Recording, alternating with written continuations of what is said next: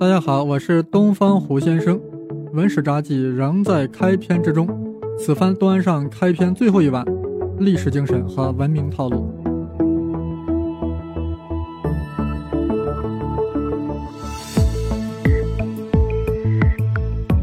历史的细枝末节固然很有趣，很引人入胜，所以胡先生呀会在以后的札记中大讲特讲，要讲的腊月骄阳，六月飞雪。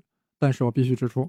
看待历史呀，不能只看细枝末节，要从中感受其民族之气质和世界之精神。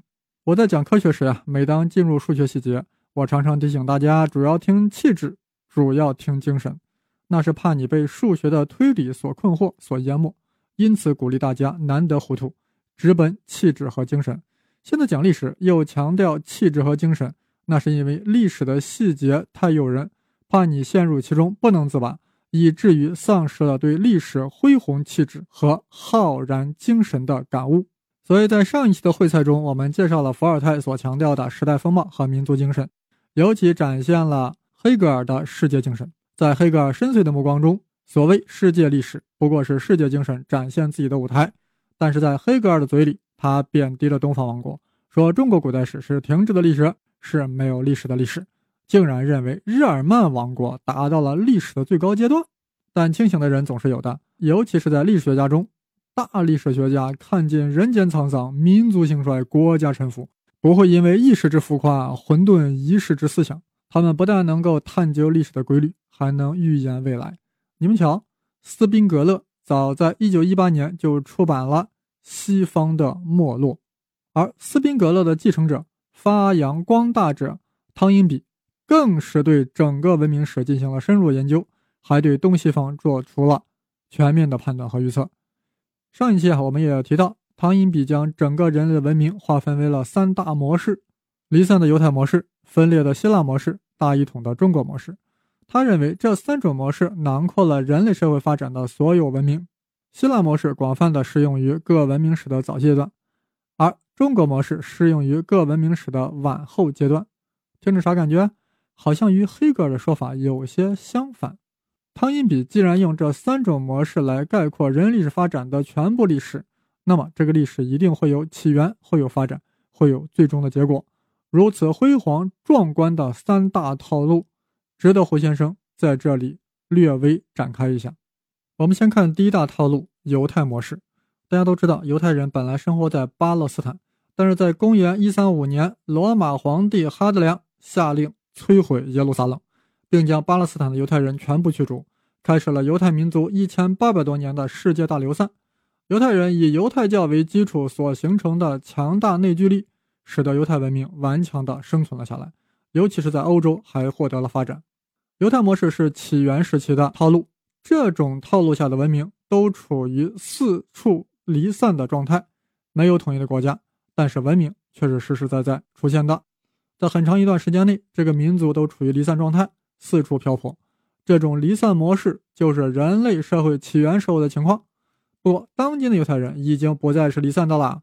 经过几代犹太复国主义者的努力，在公元1984年，散布在世界各地的犹太人重新回到了巴勒斯坦，建立了现代以色列，结束了一千八百多年的离散状态。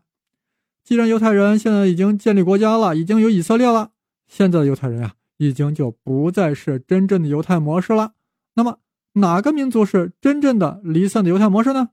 此刻，我想到了吉普赛人，就是那个拿着水晶球、会读心、会算命的那个民族。吉普赛人那绝对是离散的，离散到了全球，大多在欧洲，负责唱歌、跳舞、算命等各项工作，活得很潇洒，很没有章法。他们原来从哪里来呢？你们绝对想不到，他们本来住在。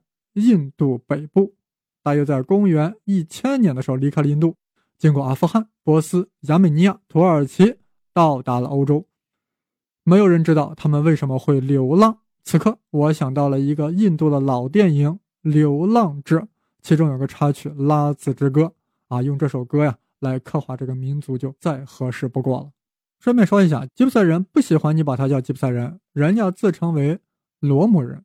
罗姆啥意思啊？罗姆的意思就是人，所以罗姆人就是人人，啊，罗姆人才是真正的一直持续到今天的犹太模式。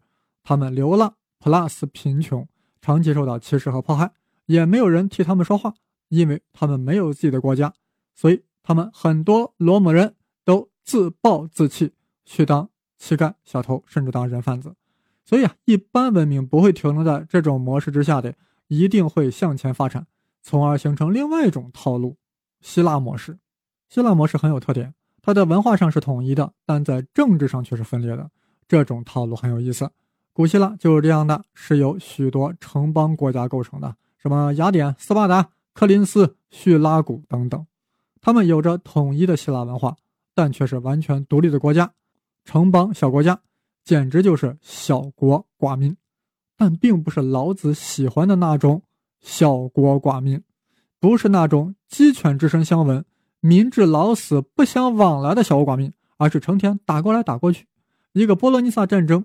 就 PK 了快三十年，却没有统一成为一个整体的国家，因为他们就没有这种心理诉求，他们就乐于保持在小国寡民的状态，因为这样更加自由自在。但最终消亡了，被罗马所取代。是的，古希腊人渴望自由，最终却被外族所奴役，因为他们在政治上不统一，所以这个套路呀也不行，不过是文明发展的过渡时期。只有大一统的模式才是最终的，那当然就是中国模式。古老文明很多呀，要么中断了，要么干脆消亡了。只有华夏文明一直持续到现在，而且还生机勃勃。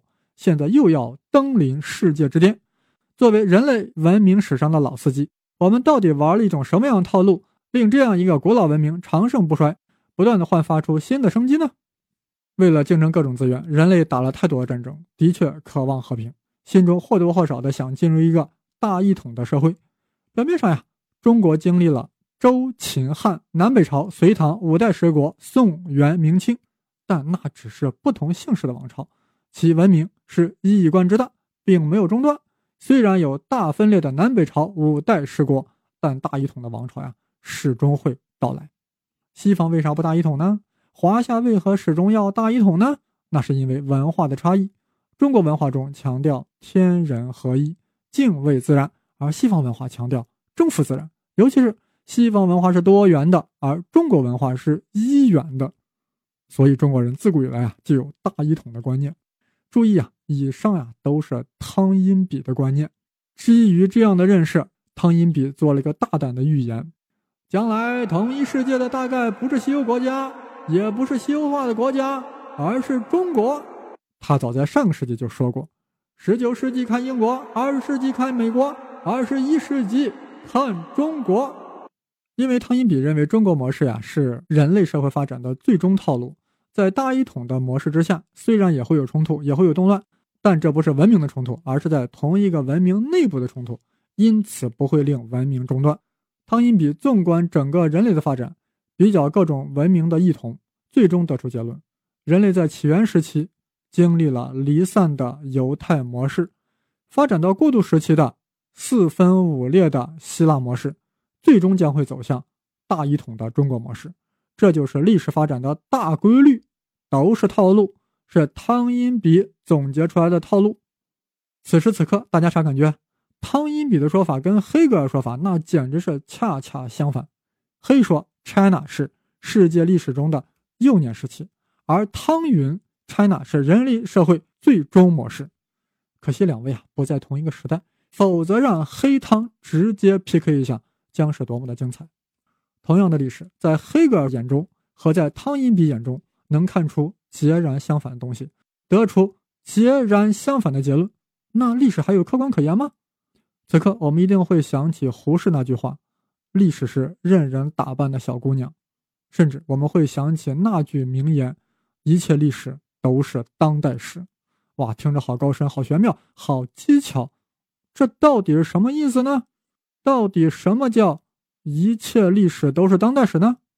我想呀，大多数人可能是这样理解的：过去的历史呀，都是由当代人来理解、来解读的，所以任何所谓的历史，不过成了当代人思想的折射而已。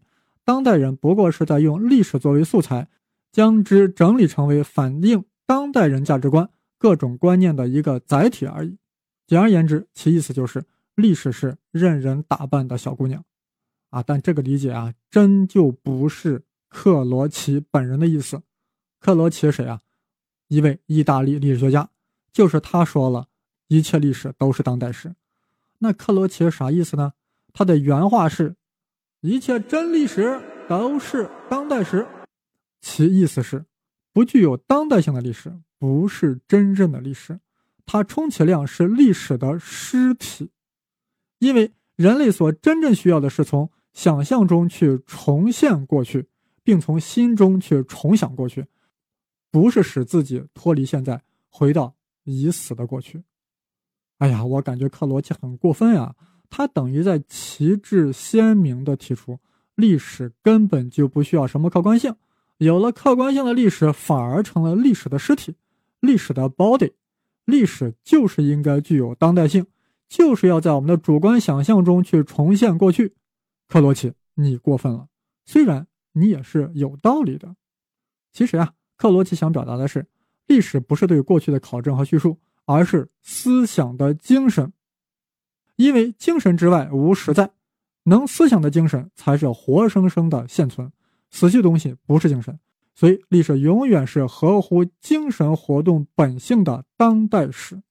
历史不是纯粹的过去。而且现在与过去的联系，是现在的思想对过去进程的阐释和理解。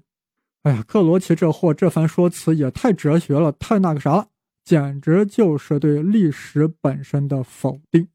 但克罗奇这番说道，也解释了历史学现象：为什么各种题目的历史总是要被重写？那是因为人类的精神一直在变，有着不同思想精神的人对过去当然有着。不同的理解，所以说一切真历史都是当代史。有人觉得呀，你克罗奇表达了半天，还是在转弯抹角呀。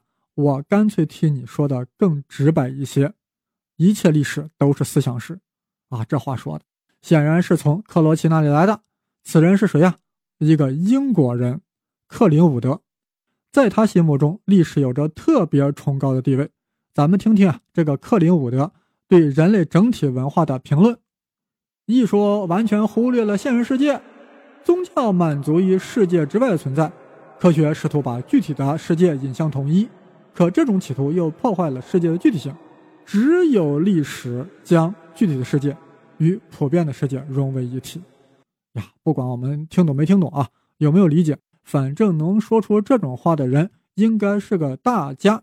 是的，克林伍德。是个历史哲学的大家，他从克罗齐那里汲取了很多养分，进一步的发展了克罗齐的理论，悍然提出，一切历史都是思想史。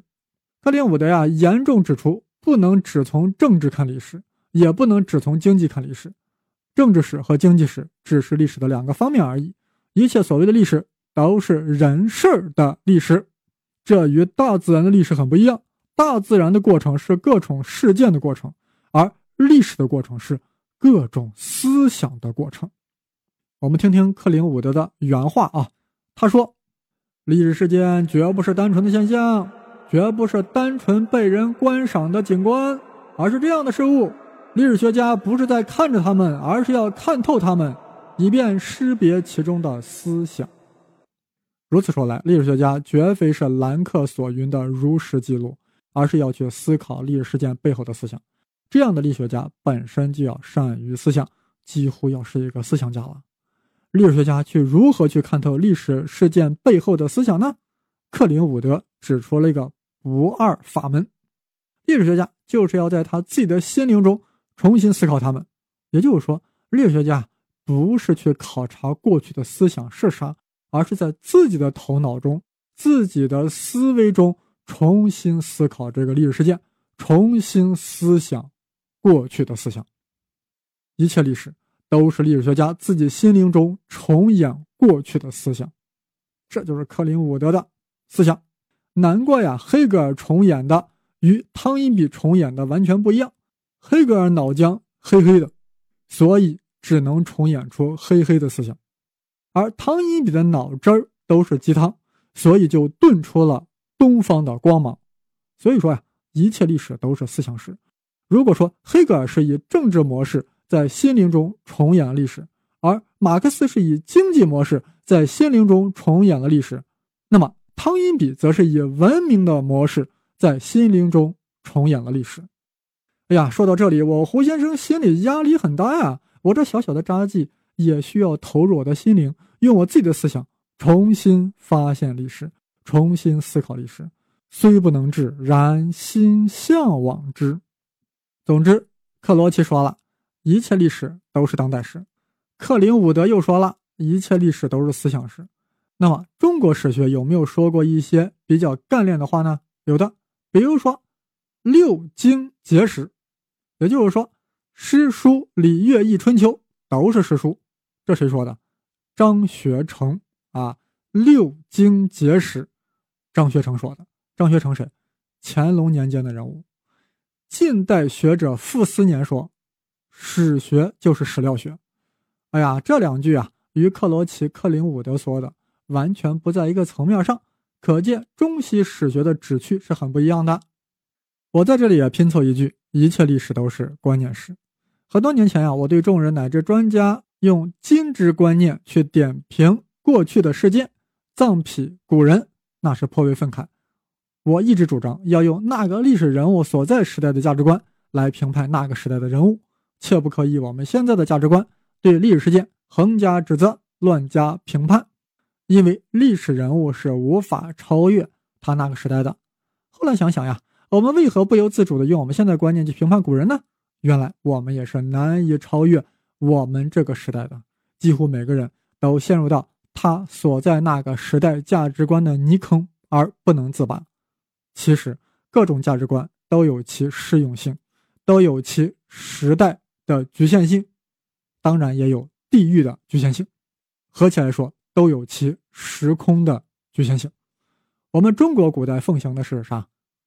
天下观，天下 under the sky 就是天底下所有土地，就是中国加上四夷，就是整个世界。普天之下莫非王土，率土之滨莫非王臣。整个天下的权力应该归于一个唯一的权力中心，其最高理想就是天下大同。难怪中华文明一向包容，因为我们要包住天下。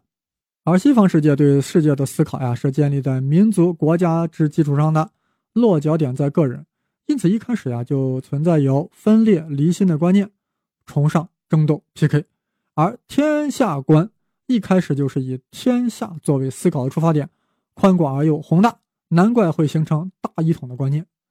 正是这种天下观，古代中国先是形成了五福体系，后来又在东亚形成了完备的朝贡体系。朝贡体系强调啥？强调所有对外关系都是君主与臣民的关系。俺们中国乃中央之国，你们都是藩属国，都是四夷。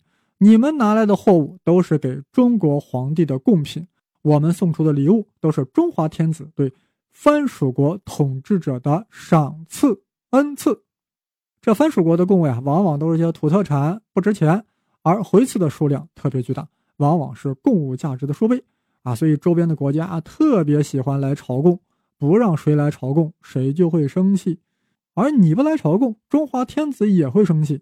所以大家呀，朝贡搞得特别好，直接就将东亚、东北亚、东南亚和中亚一体化了，成为世界上最早的一体化地区。结果被西方的坚船利剑破坏掉了。迫使这个地区分别走向了民族国家的道路，而西方在三十年战争结束之后，也就是在一六四八年，封建体制彻底瓦解，开始形成了独立的、有明确疆域的民族国家，从教权之上转变为了国家主权之上，教皇风光不再，被边缘化了。随后的国际体系经历了如下演变：威斯特伐利亚体系、维也纳体系、凡尔赛华盛顿体系。雅尔塔体系，冷战后体系。当然了，维也纳体系啊，还只是一个欧洲体系，而一战后的凡尔赛华盛顿体系就已经是一个全球体系了。无论是维也纳体系还是凡尔赛华盛顿体系内，兼并都是具有合法性的，是明目张胆的弱肉强食。从这个角度，我们就可以明白为什么日本在一九三一年侵占中国东北后，却仅仅遭到了列强很轻微的谴责？因为啊，在那时，兼并是具有合法性的，整个世界都是弱肉强食，是赤裸裸的弱肉强食。但是二战后的雅尔塔体系啊，和冷战后体系都是禁止兼并他国领土的。所谓领土主权不受侵犯的原则，你萨达姆当年吞并科威特。那是绝对不允许的，所以啊，被老布什胖揍一顿也是活该。你看看人家苏联当初多强大，怎么不把阿富汗直接吞并了呢？变成一个加盟共和国呢？因为苏联人自己参与并制定了雅尔塔体系，怎么能轻易违背呢？其实，在中国历史内部也经历过这样的转变。在春秋时期，兼并是缺乏合法性的，大家的地盘都是周天子分封的。你怎么能兼并我呢？谁兼并小国，那是要受到严厉谴责的。其他大国往往是要站出来说话的。但是到了战国时期，周天子几乎成 nothing 了，兼并就具有了合法性，随便兼并，看谁能把谁煎饼果子了，谁煎饼越大，谁就老大。最后，秦嬴政吃上了最大的煎饼果子，成为了第一个奥古斯都。Oh no，成为了第一个皇帝，秦始皇。秦始皇从制度上奠定了大一统的中华文明，书同文，车同轨，统一度量衡，统一 currency。但是他仅仅依赖法家的严刑酷法，秦朝最终维持不久。汉王朝开始啊，重视儒家的伦理道德，将儒家与法家巧妙地结合起来，儒法结合，儒法互济，外儒内法。汉代最突出的贡献啊，就是将儒家跟法家。两种思想彼此杂糅，形成了互补的统治艺术，在思想上奠定了中华文明的延续。法家那可是刑名之学，而儒家是仁爱之学，两者是针锋相对，势不两立。但中国古人呀，就能将这两者进行结合，进行杂糅。为啥呢？因为中国古人信奉阴阳观，所谓一阴一阳之谓道。一方面阴阳对立，但同时阴阳互根，对方是自己存在的根源，是自己存在的根本，阴阳互根。那么法家是儒家思想存在的根本，因为没有法家的威慑力，儒家的礼教和教化不可能去推行。同时，没有儒家的仁义礼智信，没有儒家的施仁政，仅仅靠法术势是无法给王朝带来持久的合法性，不可能赢得人心。是所谓一儒一法之谓道，为政之道。儒法对立，但儒法又互根，最终达到儒法互补的效果，稳定了王朝的统治，尤其是强化了文明的延续和发展。这种阴阳对立、阴阳互根、阴阳互补的思想，在近代科学也得到了更为具体的体现。啊，大家都知道波粒二象性嘛，是吧？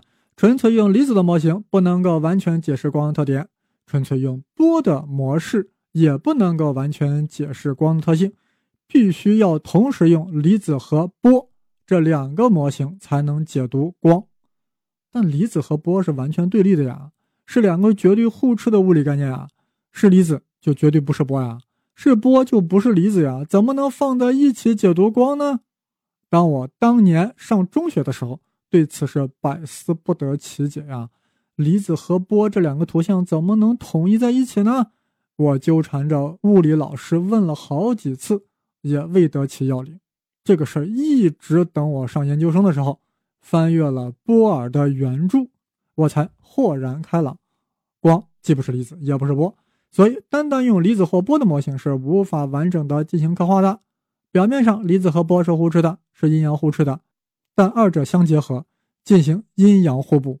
才能对光做出完整的描述，也就是说，同时用离子和波两个模型才能够完整的解释光的特性，这就是互补原理，是波尔从波量象性中提炼出的大名鼎鼎的互补原理，后来又将之拓广到了更为广泛的物理世界。难怪啊，难怪波尔亲自设计了自己的族徽，在族徽中将。阴阳太极图放在了中央，那两只纠缠在一起的阴阳鱼，仿佛在展示着波尔的互补原理。科学研究如此，文学研究也类似呀。记得有一篇 GRE 阅读就涉及到这个问题。大家看过《呼啸山庄》这本小说没有？艾米丽·勃朗特的大作。我们一般人呀也是看看热闹，但专家要看门道。更有专家试图给这本小说一个统一的解读，就是说，你这个呼啸山庄到底是离子还是波？结果呀，任何一个统一的解读最终都失败了，因为每种解读都是顾此失彼，无法囊括小说中的所有元素。因为呼啸山庄里包含了一种力量，它抗拒总括全局的解读。这种力量来自小说中本身就包含了不可调和的各种元素。正是这种不可调和的元素，才令小说充满了活力，在不同的时代、不同的读者眼中焕发出了不同的生机，有如中华文明一般生机勃勃。难怪叫巴朗特。所以在面对《呼啸山庄》的各种解读中，千万不要认为某个解读就是完全错的，某个解读就是完全对的。正确的态度是。不同的解读虽然互相对立，但是我们要进行互补，这样才能更加完整的理解呼啸山庄。是的，一个山庄是这样的，整个历史就更是如此。当我们在看对某个历史的各种解读的时候，切莫偏听偏信某一个说法，要采用互补原理，从不同角度来理解同一个历史现象，这样才能提高历史的思维。才能更加全面地把握历史，不知道大家同意我的说法吗？我在以后的节目呀，难免会出现差错，有些是口误，有些是记忆上的差错，有些是想当然、信口开河，都请大家明确的指出，即便把我嘲笑一下也没有关系，人之常情嘛。这样呀，我们就可以互补知识，共同进步。老子曰。以身观身，以家观家，以乡观乡，以邦观邦，以天下观天下，如此这般就可以知天下。胡先生决心以文史载札记，以札记扎天下。此时此刻，我心中涌起一股热血，一股横渠般的浩然之气，为天地立心，为生民立命，为往圣继绝学，为万世开太平。一连端上三碗菜，胡先生文史札记从今天开始全面开张。开张。